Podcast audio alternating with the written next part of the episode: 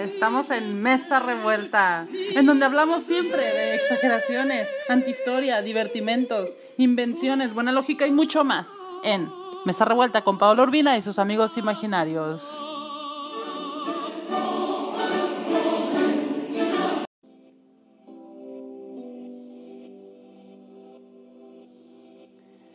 Hola, hola, ¿qué tal? Bueno, ya estamos listos. Les recuerdo, mi nombre es Paola Urbina y estamos listos para comenzar con la séptima historia de las historias de Simba del Marino, que trata de la última, sexta, no, séptima y última historia. Wow, pues en las pasadas, sinceramente, estuvieron geniales todas, cada una. A mí que me encantaría que sean hasta 15 historias de Simba del Marino, pero pues el señor no tenía suficiente edad como para ya seguir con sus aventuras. Ah, todos sabemos que el señor era un aventurero de sangre y pues si ya no pudo continuar, me imagino que era ya por su avanzada edad. Porque ganas no le faltaban. El señor no se hartaba de salir a buscar nuevas aventuras. Entonces, vamos a continuar con la séptima. Quedamos que ya estaban todos sentados esperando a que él hablara y comenzó así. Sabed, oh amigos míos, que al regreso del sexto viaje di resueltamente de lado a toda idea de emprender en lo, sucesivo, otros viajes. Pues aparte de que mi edad me impedía hacer excursiones lejanas, ya ven, era su edad, lo sabía. Ya no tenía yo deseos de acometer nuevas aventuras. Tras de tanto peligro corrido y tanto mal experimentado, además, había llegado a ser el hombre más rico de Bagdad y el califa me mandaba llamar con frecuencia para oír de mis labios el relato de las cosas extraordinarias en mis viajes. Un día que el califa ordenó que me llamaran, según costumbre, me disponía a contarle una o dos o tres de mis aventuras, cuando me dijo, Simbad, hay que ir, hay que ir a ver al rey de Serendib para llevarle mi contestación y los regalos que le destino. Nadie conoce como tú el camino de esta tierra, cuyo rey se alegrará mucho de volver a verle de volver a verte. Prepárate pues a salir hoy mismo, porque no me estaría bien quedar en deuda con el rey de aquella isla, ni sería digno retrasar más la respuesta y el envío. Ante mi vista se ennegreció el mundo y llegué al límite de la perplejidad y la sorpresa al oír estas palabras del califa. Pero logré dominarme para no caer en, en su desagrado. Y aunque había hecho voto de no volver a salir de Bagdad, besé la tierra entre las manos del califa y contesté oyendo y obedeciendo. Entonces ordenó que me dieran mil dinares de oro para mis gastos de viaje y me entregó una carta de su puño y letra y los regalos destinados al rey de Serendib. Y he aquí en qué consistían los regalos. He aquí en qué consistían los regalos. En primer lugar, una magnífica cama completa de terciopelo carmesí que valía una cantidad enorme de dinares de oro. Además, había una cama de otro color y otra de otro. Había también 100 trajes de tela fina y bordada de Kufa y Alejandría y 50 de Bagdad. Había una vasija de, de cornalina blanca procediente de tiempos muy remotos, en cuyo fondo figuraba un guerrero armado con su arco tirante contra un león. Y había otras muchas cosas que sería prolijo enumerar. Prolijo, prolijo. A ver, chequen esa palabra, prolijo. Vamos a, a definirla, ¿ok? Que sería prolijo enumerar. Y un tronco de caballos de la pura raza árabe. Entonces, me vi obligado a partir, contra mi gusto, aquella vez. Y me embarqué en un viaje que salía de Basora. Tanto nos favoreció el destino que a los dos meses, día tras día, llegamos a Serendip, con toda seguridad, y me apresuré a llevar al rey la carta y los obsequios del emir de los creyentes. Al verme, se alegró y satisfizo el rey, quedando muy complacido de la contestación del califa. Quiso, entonces, retenerme a su lado una larga temporada, pero yo no accedí a quedarme más tiempo que el preciso para descansar. Después de lo cual me despedí de él y colmado de consideraciones y regalos, me apresuré a embarcarme de nuevo para tomar el camino de Basora por donde, por donde había ido. Al principio no fue favorable el viento, y el primer sitio a que arribamos fue una isla llamada la isla de Sin. Y realmente hasta entonces habíamos estado contentísimos y durante toda la travesía hablábamos unos con otros, conversando tranquila y agradablemente acerca de mil cosas. Pero un día, a la semana después de haber dejado la isla, en la cual los mercaderes habían hecho varios cambios y compras, mientras estábamos tendidos tranquilos, como de costumbre, estalló de pronto sobre nuestras cabezas una tormenta terrible y nos inundó una lluvia torrencial. Entonces nos apresuramos a tender tela, tela de cáñamo encima de nuestros fardos y mercancías para evitar que el agua se estropease. Ay, que el agua se estropease. Para evitar que el agua los estropease. Y empezamos a suplicar que a Alá que alejase el peligro de nuestro camino. En tanto permanecíamos en aquella situación, el capitán del buque se levantó, apretóse el cinturón a la cintura, se remangó las mangas y la ropa y después subió al palo mayor. Después... al, al, palo mayor. Después, el cual estuvo mirando bastante tiempo a derecha e izquierda. Luego, bajó con la cara muy amarilla, nos miró con aspecto completamente desesperado y en silencio empezó a golpearse el rostro y a mecerse las barbas. Entonces corrimos hacia él muy asustados y le preguntamos ¿Qué ocurre? Pedidle a Alá que nos saque del abismo en que hemos caído, o más bien llorad por todos y despedirnos unos de otros. Sabed que la corriente nos ha desviado de nuestro camino, arrojándonos a los confines de los mares del mundo, contestó él. Y entonces, después de haber hablado así, el capitán abrió un cajón y sacó de él un saco de algodón, del cual extrajo polvo que parecía ceniza, mojó el polvo con un poco de agua, esperó algunos momentos y se puso luego a aspirar aquel producto. Después sacó del cajón un libro pequeño, leyó entre dientes algunas páginas y acabó por decirnos Sabed, oh pasajeros, que el libro prodigioso acaba de confirmar mis suposiciones. La tierra que se dibuja ante nosotros en lontananza es la tierra conocida con el nombre de clima de los reyes. Allí se encuentra la tumba de nuestro señor Soleimán ben David, o sea, Soleimán el hijo de David, Salomón el hijo del rey David. Con él la plegaria y la paz. Allí, se crían monstruos y serpientes de espantable catadura. Además, el mar que nos encontramos está habitado por monstruos marinos que se pueden tragar de un bocado los navíos mayores con cargamento y pasajeros. Ya estáis avisados. Adiós. Uy, ¿a dónde vas? pues llévanos. Ay, no, qué horror. Cuando oímos estas palabras del capitán, quedamos estupefactos y nos preguntábamos qué espantosa catástrofe iba a pasar, cuando de pronto nos sentimos levantados por con barco y todo, y después hundidos bruscamente, mientras se lanzaba el mar, del mar un grito más terrible que el trueno. Tan espantados quedamos que dijimos nuestra última oración y permanecimos inertes como muertos. Y de improviso vimos, de improviso, vimos que sobre el agua resuelta. Ay, ando borracha otra vez.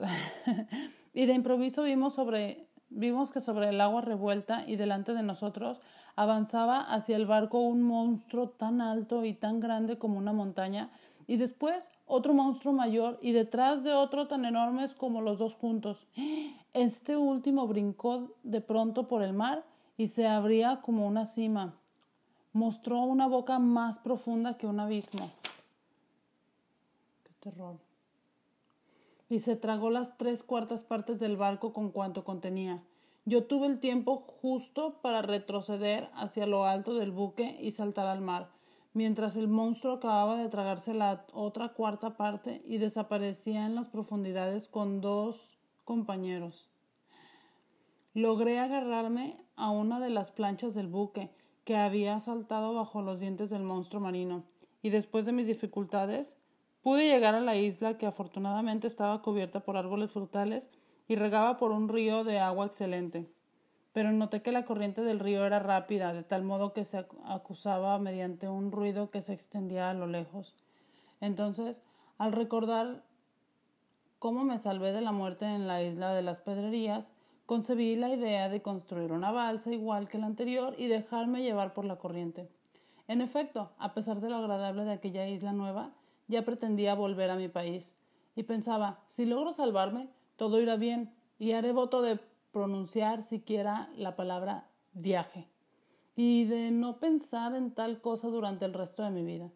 En cambio, si perezco en la tentativa, todo irá bien a sí mismo, porque acabaré definitivamente con peligros y tribulaciones. Me levanté pues inmediatamente y después de haber comido alguna fruta, recogí muchas ramas grandes, cuya especie ignoraba entonces, aunque luego supe eran de sándalo, de la calidad más estimada por los mercaderes a causa de su rareza. Después empecé a buscar cuerdas y cordeles, y al principio, al principio no los encontré, pero vi en los árboles unas plantas trepadoras y flexibles, muy fuertes, que podían servirme. Corté las que me hicieron falta y las utilicé para atar entre sí las ramas grandes del sándalo. Preparé de este modo una, una enorme balsa, en la cual coloqué fruta en abundancia, y me embarqué diciendo Si me salvo, lo habrá querido Alá. Apenas subí la balsa y me hube separado de la orilla, me vi arrastrado con una rapidez espantosa por la corriente, y sentí vértigos y caí desmayado encima del montón de fruta, exactamente igual que un pollo borracho. Al recobrar el conocimiento, miré a mi alrededor y quedé más inmóvil de espanto que nunca. Vamos a poner musiquita, ¿eh?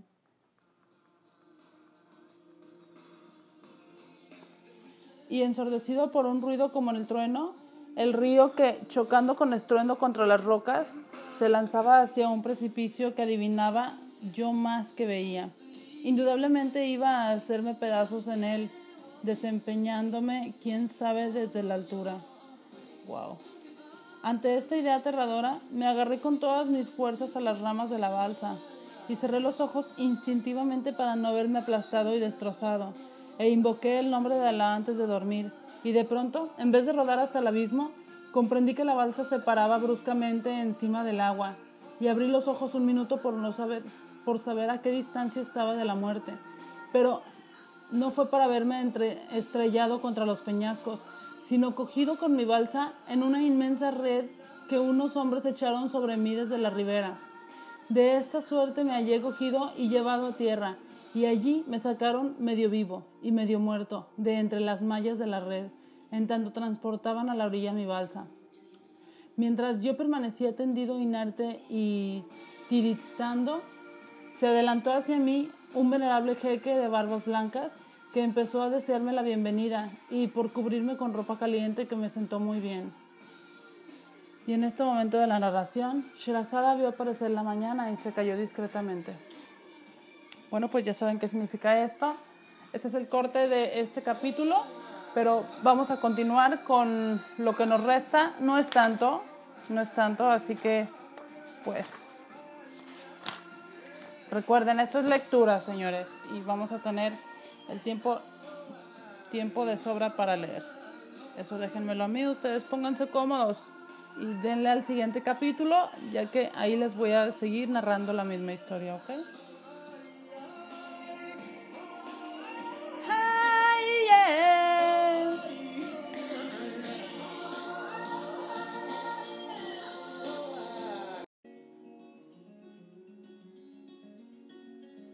Bueno, estamos listos para la segunda parte de la aventura número 7, de la historia 7 de Simba del Marino. 7 de 7. Continuamos.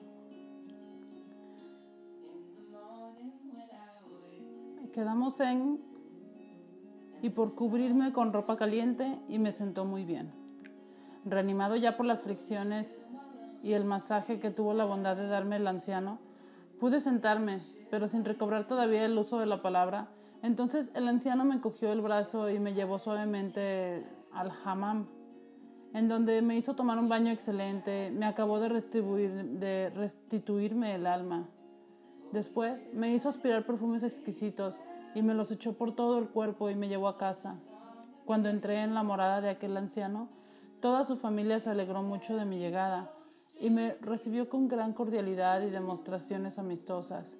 El mismo anciano hizome entrar en medio del diván de la sala de recepción y me dio a comer cosas de primer orden y a beber en agua agradable perfumada con flores. Después quemaron incienso a mi alrededor y los esclavos me trajeron agua caliente y aromatizada para lavarme las manos. y me presentaron servilletas ribeteadas de seda para secarme los dedos, las barbas y la boca. Tras de lo cual, el anciano me llevó a una habitación muy bien amueblada, en donde quedé solo, porque se retiró con mucha discreción. Pero dejó a mis órdenes varios esclavos, que cuando que de cuando en cuando iban a verme por si necesitaba sus servicios. Del propio modo, me trataron durante tres días, sin que nadie me interrogase ni me dijera ninguna pregunta, y no dejaban de carecerse, no dejaran que careciese de nada, cuidándome con mucho esmero, hasta que recobré completamente las fuerzas y mi alma y mi corazón se calmaron y refrescaron. Entonces, o sea, la mañana del cuarto día, el anciano se sentó a mi lado y después de los salams me dijo, oh huésped, Cuánto placer y satisfacción hubo de proporcionarnos tu presencia. Bendito sea Alá, que nos puso en tu camino para salvarte del abismo. ¿Quién eres y de dónde vienes? Entonces di muchas gracias al anciano por el favor enorme que me había hecho salvándome la vida. Y luego dándome de comer excelentemente y de beber excelentemente y perfumándome excelentemente, perfumándome excelentemente. Y le dije, me llamo Simbad el Marino. Tengo este sobrenombre a consecuencia de mis grandes viajes por mar y de las cosas extraordinarias que me ocurrieron, y que si se escribieran con agujas en el ángulo de un ojo, servirían de lección a los lectores atentos. Y le conté al anciano mi historia, desde el principio hasta el fin, sin omitir detalles. Quedó prodigiosamente asombrado entonces el jeque y estuvo, sí, entonces el jeque y estuvo una hora sin poder hablar, conmovido por lo que acababa de oír Luego levantó la cabeza, me reiteró la expresión de su alegría por haberme socorrido y me dijo, Ahora, oh huésped mío, si quisieras oír mi consejo, venderías aquí tus mercancías que valen mucho dinero por su rareza y calidad. Al oír las palabras del viejo, llegué al límite del asombro y no sabiendo lo que quería decir ni de qué mercancías hablaba, pues yo estaba desprovisto de todo. Empecé por callarme un rato y como de ninguna manera que quería dejar escapar una ocasión extraordinaria que se presentara inesperadamente, me hice el enterado y le contesté, puede que sí, puede que sí, puede que. Entonces, no te, no, te preocupes, hijo mío, dijo el anciano, respecto a tus mercaderías, no tienes más que levantarte y acompañarme al zoco. Yo me encargo de todo lo demás. Si la mercancía subastada produce un precio que nos convenga, lo aceptamos. Si no, te haré el favor de conservarla en mi, en mi almacén hasta que suba en el mercado. Y en tiempo oportuno podremos sacar un precio más ventajoso. Entonces quedé interiormente cada vez más perplejo, pero no di a entender, pero no lo di a entender, sino que pensé, ten paciencia, Simbad, y ya sabrás de qué se trata. Y dije al anciano, oh mi venerable tío, escucho y obedezco. Todo lo que tú dispongas me parecerá lleno de tu bendición. Por mi parte, después de cuanto por mí hiciste, me conformaré con tu voluntad. Y me levanté inmediatamente y le acompañé al zoco. Cuando llegamos al centro del zoco en que se, había en que se hacía la subasta pública, ¿cuál no sería mi asombro al ver mi balsa transportada ahí y rodeada de una multitud de corredores y, y mercaderes que la miraban con respeto y, y moviendo la cabeza. Y por todas partes oía exclamaciones de admiración. Yalá, Yalá, qué maravillosa calidad de sándalo. En ninguna parte del mundo la hay mejor. Entonces comprendí cuál era la mercancía consabida y creí conveniente para venta tomar un aspecto digno y reservado. Pero he aquí enseguida el anciano protector mío, aproximándose al jefe de los corredores, le dijo, empieza la subasta. Y se empezó con el precio de mil dinares por la balsa. Y el jefe corredor exclamó, a mil dinares la balsa del sándalo, oh, compradores. Oh, compradores. La compro en dos mil, gritó el anciano. En tres mil, gritó otro. Y los mercaderos siguieron subiendo el precio hasta diez mil dinares. Entonces se encargó conmigo el jefe de los corredores y me dijo, son diez mil, ya no puja nadie, ya no puja nadie. No la vendo en ese precio, dije yo. Entonces mi protector se me acercó y me dijo, hijo mío, el zoco en estos tiempos no anda muy próspero y la mercancía ha perdido algún, algo de su valor. Vale más que aceptes el precio que te ofrecen, pero yo, si te parece, voy a pujar otros 100 mil dinares más, otros 100 mil dinares más. ¿Quieres dejármelo en 10 mil 100 dinares? ¿10 mil 100 dinares? Por Alá, mi buen tío, solo por ti lo hago para agradecer tus beneficios. Consiento en dejártelo en esta cantidad, contesté. Oídas estas palabras, el anciano mandó a sus esclavos que transportaran todo el sándalo a sus almacenes de reserva y me llevó a su casa, en la cual me contó inmediatamente, me contó inmediatamente los diez mil cien dinares y los encerró en una cajita sólida cuya llave me entregó dándome encima las gracias por lo que había hecho en su favor. Mandó enseguida poner el mantel y comimos y bebimos y charlamos alegremente. Después nos lavamos las manos y la boca y por fin me dijo, Hijo mío, quiero dirigirte una petición que deseo mucho aceptes. Mi buen tío, todo te lo concederé a gusto, respondí yo. Ya ves, hijo mío, dijo él, que he llegado a una edad muy avanzada, sin tener hijo varón que pueda heredar un día mis bienes. Pero he de decirte que tengo una hija muy joven aún, llena de encanto y belleza, que será muy rica cuando yo muera. Deseo dártela en matrimonio, siempre que consientas en habitar en nuestro país y vivir nuestra vida. Así serás el amo de cuanto poseo y de cuanto dirige mi mano, y me sustituirás en mi autoridad en la posesión de mis bienes. Cuando oí esas palabras del anciano, bajé la cabeza en silencio y permanecí sin decir palabra. Entonces añadió, Créeme, oh hijo mío, que si me otorgas lo que te pido, te atraerá la bendición. Añadiré para tranquilizar tu alma, que después de mi muerte podrás regresar a tu tierra, llevándote a tu esposa e hija. No te exijo sino que permanezcas aquí el tiempo que me quede de vida. Entonces contesté, por Alá, mi tío el jeque, eres como un padre para mí, y ante ti no puedo tener opinión ni tomar otra resolución que la que te convenga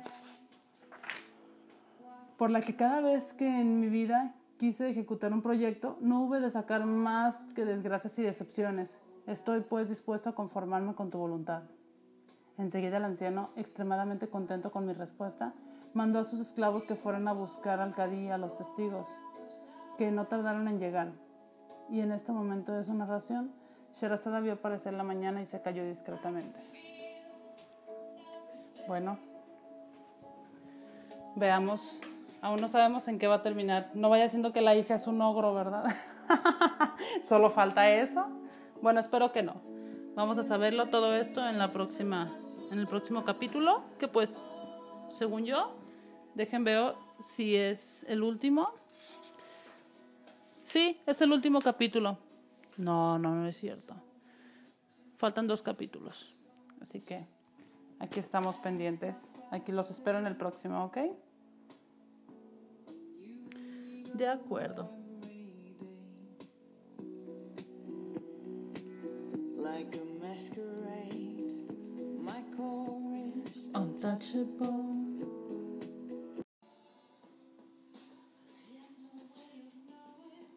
¿Qué tal? Bueno, estamos listos para comenzar.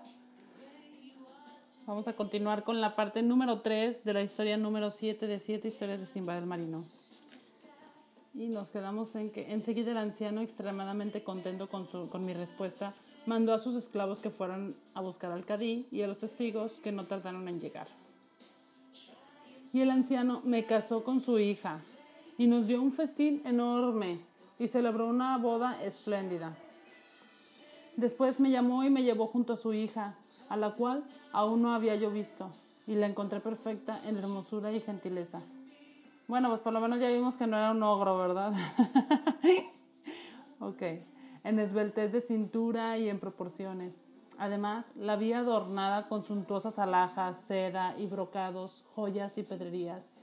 Y lo que llevaba encima valía millares y millares de monedas de oro, cuyo importe exacto nadie habría podido calcular. Oigan, esperen, ¿recuerdan la otra historia? Creo que era la segunda o la tercera, que con quien se casaba tenía, si se moría alguno de los dos esposos, pues el otro tenía que enterrarse vivo junto con su esposo muerto. Qué miedo, ¿no? Ay, ojalá y aquí no sea igual. Porque al parecer el fulano no preguntó otra vez. Pero bueno. Y cuando la tuve cerca me gustó y nos enamoramos uno de otro. y vivimos mucho tiempo juntos. Y en el colmo de las caricias y la felicidad, el anciano padre de mi esposa falleció al poco tiempo de la paz y misericordia del Altísimo. Le hicimos unos grandes funerales y lo enterramos, y yo me tomé posesión de todos sus bienes, y sus esclavos y servidores fueron mis esclavos y servidores, bajo mi única autoridad. Además, los mercaderes de la ciudad me nombraron su jefe, en lugar, de difunto, en lugar del difunto, y pude estudiar las costumbres de los habitantes de aquella población y su manera de vivir. En efecto, un día noté con estupefacción que la gente de aquella ciudad experimentaba un cambio anual en primavera, y un día, de un día a otro, mudaban de forma y aspecto. Les brotaban alas de los hombros. Ah, caray. A ver, a ver, a ver. Vamos a volver, ¿ok? Porque aquí ya, ya se me hizo muy raro esto de que les brotaran alas de los hombros. Dice, en efecto, un día noté con estupefacción que la gente de aquella ciudad experimentaba un cambio anual en primavera. De un día a otro, mudaban de forma y aspecto, les brotaban alas de los hombros y se convertían en, en volátiles. Podían volar entonces hasta lo más alto de la bóveda área y se aprovechaban de su nuevo estado para volar todos fuera de la ciudad dejando en esta a los niños y mujeres a quienes, nunca brotaban alas. Este descubrimiento me asombró al principio, pero acabé por acostumbrarme a tales cambios periódicos. Sin embargo, llegó un día en que me empecé a avergonzarme de ser el único hombre sin alas, vendiendo, sí, no, viéndome obligado a guardar yo solo la ciudad con las mujeres y los niños. Y por mucho que pregunté a los habitantes sobre el medio de que habría de valerme para que me saliesen alas, me saliesen alas como, como a los otros hombres, nadie pudo ni quiso contestarme. Y me mortificó bastante no ser más que Simba del Marino y no poder añadir a mi sobrenombre la condición de aéreo. Un día, desesperado, por no conseguir nunca que me revelaran el secreto del crecimiento de las alas, me dirigí a uno a quien había hecho muchos favores y cogiéndole el brazo le dije, por Alá sobre ti, hazme siquiera el favor por los que te he hecho yo a ti, de dejarme que me cuelgue en tu persona y vuelve contigo a través del aire. Es un viaje, es un viaje que me tienta mucho. Yo quiero añadir a los que realicé por mar.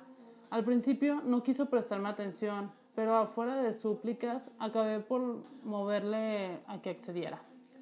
Tanto me encantó aquello que ni siquiera me cuidé de avisar a mi mujer ni a mi servidumbre. Me colgué de él abrazándole de la cintura y me llevó por el aire volando con las alas muy desplegadas. Nuestra carrera por el aire empezó ascendiendo en línea recta durante un tiempo considerable y acabamos por llegar tan arriba de la bóveda que del, por arriba en la bóveda celeste que pude oír distintamente cantar a los ángeles y sus melodías debajo de la cúpula del cielo. Al oír cantos tan maravillosos, llegué al límite de la emoción religiosa y exclamé, Lord Alá, en lo profundo del cielo, bendito y glorificado sea por todas las criaturas. Apenas formulé estas palabras cuando mi portador lanzó un juramento tremendo y bruscamente entre el estrépito de un trueno precedido de terrible relámpago, bajó con tal rapidez que me faltaba el aire, y por poco me desmayo, soltándome en él con peligro de caer al abismo insondable. Y en un instante llegamos a la cima de la montaña, en la cual me abandonó mi portador dirigiéndome una mirada infernal, y desapareció, tendiendo el vuelo por lo invisible. ¿Será que no era religioso el otro y se enojó? Uy, uy, Flor. Bueno, y quedé completamente solo en aquella montaña desierta y no sabía dónde estaba, ni por dónde ir para reunirme con mi mujer, y exclamé en el colmo de la perplejidad. No hay recurso ni fuerza más que en Alá el Altísimo y Omnipotente. Siempre que me libro de una calamidad caigo en otra peor. En realidad merezco todo lo que me sucede. Me senté entonces en un peñasco para reflexionar sobre el medio de librarme del mal presente cuando, de pronto, vi adelantar hacia mí a dos muchachos de una belleza maravillosa, que parecían dos lunas, cada uno llevaba en la mano un bastón de oro rojo, en el cual se apoyaba, se apoyaba al andar. Entonces me levanté rápidamente, fui a su encuentro y les deseé la paz. Correspondieron con gentileza a mi saludo, lo cual me alentó a dirigirles la palabra y les dije, Por Alá sobre nosotros, oh maravillosos jóvenes, decidme quiénes sois y qué hacéis. Y me comentaron, somos adoradores, adorador, adorador, somos adoradores del, del Dios verdadero.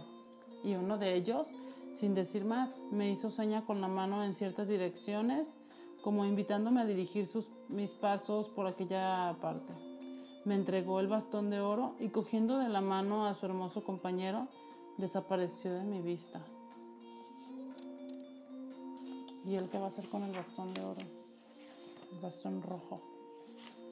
Empuñé entonces el bastón de oro y no vacilé en seguir el camino que se me había indicado, maravillándome de recordar a aquellos muchachos tan hermosos. Llevaba algún tiempo andando cuando vi salir súbitamente detrás de mí de un peñasco una serpiente gigantesca que llevaba en la boca a un hombre, cuyas tres cuartas partes se había ya tragado, y del cual no se veía más que la cabeza y los brazos. Estos se agitaban desesperadamente y la cabeza gritaba Oh caminante, salvarme del furor de esta serpiente y no te arrepentirás de tal acción. Corrí entonces detrás de la serpiente y le di con el bastón de oro rojo un golpe tan afortunado que quedó exámine en aquel momento y alargué la mano de aquel hombre tragado y le ayudé a salir del vientre de la serpiente. ¡Emoción! Cuando miré mejor la cara del hombre, llegué al límite de la sorpresa al conocer que era el volátil que me había llevado en su viaje aéreo y había acabado por precipitarse conmigo. A riesgo de matarme, desde lo alto de la bóveda del cielo hasta la cumbre de la montaña en la cual me había abandonado, exponiéndome a morir de hambre y de sed pero ni siquiera quise demostrar rencor por su, por su mala acción y me conformé con decirle dulcemente, ¿es así como obran los amigos con los amigos? Y él me contestó, en primer lugar, he de darte las gracias por lo que acabas de hacer en mi favor, pero ignoras que fuiste tú, con tus invocaciones inoportunas, pronunciando el nombre, quien me precipitaste de lo alto contra mi voluntad. El nombre produce ese efecto en todos nosotros, por eso no lo pronunciamos jamás. O sea, el nombre de Alá o qué. Entonces yo, para que me sacara de aquella montaña, le dije, perdona y no me riñas, pues en verdad yo no podía adivinar las consecuencias funestas de mi homenaje al nombre. Te prometo no volverlo a pronunciar durante el trayecto si quieres transportarme ahora a mi casa. Entonces el volátil se bajó, me cogió a cuestas y en un abrir y cerrar de ojos me dejó en la azotea de mi casa y se fue a la suya. Cuando mi mujer me vio bajar de la azotea y entrar a la casa después de tan larga ausencia, comprendió cuánto acababa de, ocurrir y me bendijo. Bendijo a Alá que me había salvado una vez más de la perdición. Y tras las efusiones del regreso me dijo, ya no debemos tratarnos con la gente de esta ciudad. Son hermanos de los demonios. ¿Y cómo, vivía tu, ¿Y cómo vivía tu padre entre ellos? dije yo. Mi padre no pertenecía a su casta, contestó ella, ni hacía nada como ellos, ni vivía su vida. De todos modos, si quieres seguir mi consejo, lo mejor que podemos hacer ahora que mi padre ha muerto, y en este momento de su narración, Sherazada vio aparecer la mañana y cayó discretamente. Ay, ¡Qué emoción! O sea que eran demonios. Bueno, bueno, bueno, bueno. Les voy a explicar de una vez cuánto nos queda para que no nos dé hueva continuar con el resto. Y solo son dos páginas, ¿ok? Que se las voy a contar en el siguiente capítulo. Que es el final de esta maravillosa historia. Las siete historias. El, el final de la séptima historia de las siete historias de Simba el Marino. Bueno.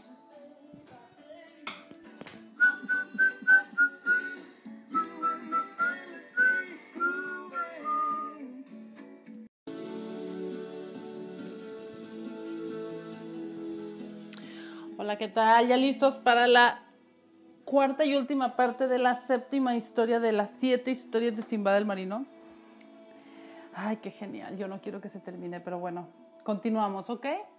Nos quedamos en que se dio cuenta que era una tierra de demonios y pues lo bueno es que el papá de su esposa no era así, entonces vamos a ver qué sucede. Lo mejor que podemos hacer ahora que mi padre ha muerto es abandonar esta ciudad impía, no sin haber vendido nuestros bienes, casa y posesiones. Realiza eso lo mejor que puedas, compra buenas mercancías con parte de la cantidad que cobres y vámonos juntos a Bagdad, tu patria, a ver a tus parientes y amigos, viviendo en paz y seguros, con el respeto debido a Alá el Altísimo. Entonces contesté oyendo y obedeciendo. Enseguida empecé a vender lo mejor que pude, pieza por pieza y cada cosa en su tiempo, todos los bienes de mi tío el jeque, padre de mi esposa, difunto a quien Alá haya recibido en su paz y misericordia. Y así realicé en monedas y así realicé en monedas de oro cuanto nos pertenecía, como muebles y propiedades, y gané en cierto por uno, ciento por uno. Después de lo cual me llevé a mi esposa y las mercancías que había cuidado de comprar. Fleté por mi cuenta en un barco que con la voluntad de Alá tuvo navegación feliz y fructuosa.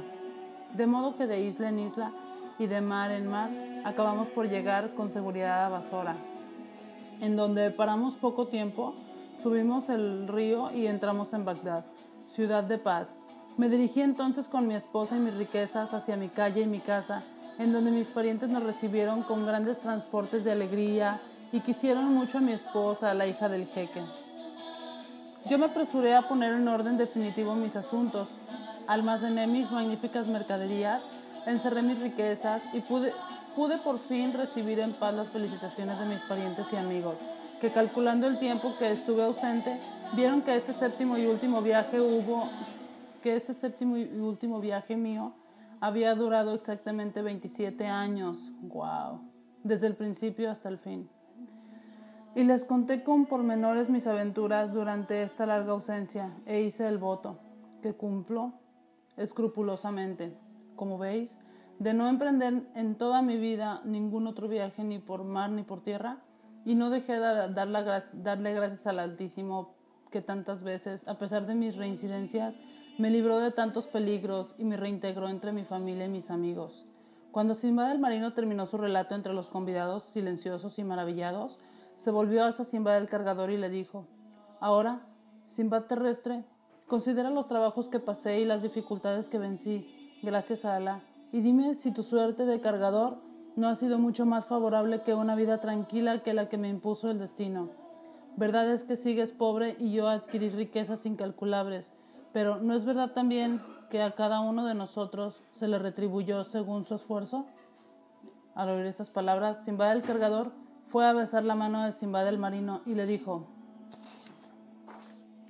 Por Alá sobre ti, oh mi amo, perdona lo, lo, inconveniente de mi canción. Entonces Simba del marino mandó poner el mantel para sus convidados y les dio un festín que duró treinta noches y después quiso tener a su lado como mayordomo de su casa a Simba del cargador y ambos, y ambos vivieron en y ambos vivieron en la amistad perfecta y en el límite de la satisfacción, hasta que fue a visitarlos aquella que hace desvanecerse las delicias. Rompe las amistades, destruye los palacios y levanta las tumbas, la amarga muerte. Gloria al Eterno que no muere jamás.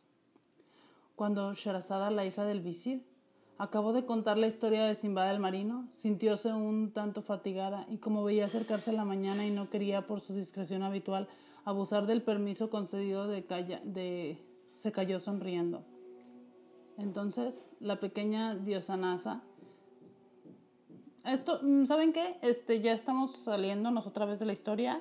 Esto ya es parte de la, del libro Las Mil y Una Noches, que pues ya habrá tiempo suficiente para contárselos todo. Pero pues lo ideal de esto era, era que les leyera las siete historias de Simba del Marino, que terminaron de esta manera. Oye, pero qué buenísimo estuvo el final, ¿no? Me encantó esto. O sea, me encantó que le dio una lección, que le dijo que no solo se trata del destino, sino que cada quien se forja su propio destino. O sea, sí está bien, sí es verdad eso de que, pues sí, Dios a cada uno da lo que merece, pero pues también Simba del Marino le dio a entender que, así le dice aquí, mira, dice, verdad es que sigues pobre y yo aquí riquezas incalculables. Pero ¿no es verdad también que a cada uno de nosotros se le retribuyó según su esfuerzo? Y eso me encanta porque es verdad. Y acá al final, al final dice, y ambos vivieron en la amistad perfecta y en el límite de la satisfacción hasta que fue a visitarlos aquella que hace desvanecerse las delicias, rompe las amistades, destruye los palacios y levanta las tumbas, la amarga muerte. Gloria al Eterno que no muere jamás. Ay, qué bonito fin. Me encantó el fin. Me encantó el fin. bueno, pues espero que les haya encantado tanto como a mí. Yo sé que sí, yo sé que sí. Ya este, sin, sin no mencionar tantos, tantos errores, pero pues ya sabemos que no soy máquina, son poquitos, así que es, resultó mucho mejor narrado de esta manera que, que haberlo escuchado de una maquinita, así que está un poco más padre. Bueno, ya nos dimos cuenta de qué trata esto. El próximo libro estoy pensando si es Frankenstein. Sí, yo creo que es Frankenstein, porque pues ya que es una novela romántica, de las primeras románticas, después de Drácula, o antes de Drácula, tengo que checarlo bien, pero se los voy a leer. Ese me encantaría leérselos de esta manera porque pues ese libro en realidad pues sí es de terror, pero no es tan terrorífico, o sea, me encanta. La verdad tiene un toque tiene un toque de terror, pero un toque de aventura, al igual que este, pero pues ya lo sabrán, ya lo sabrán. Así que esténse pendientes y pronto estaremos juntos de nuevo, así, viendo pasar las nubes y escuchando todo. Ustedes ya saben cómo funciona esto, se ponen cómodos y yo me encargo de la lectura para delitar sus oídos. Un placer estar con ustedes en esta historia. Ciao, bye.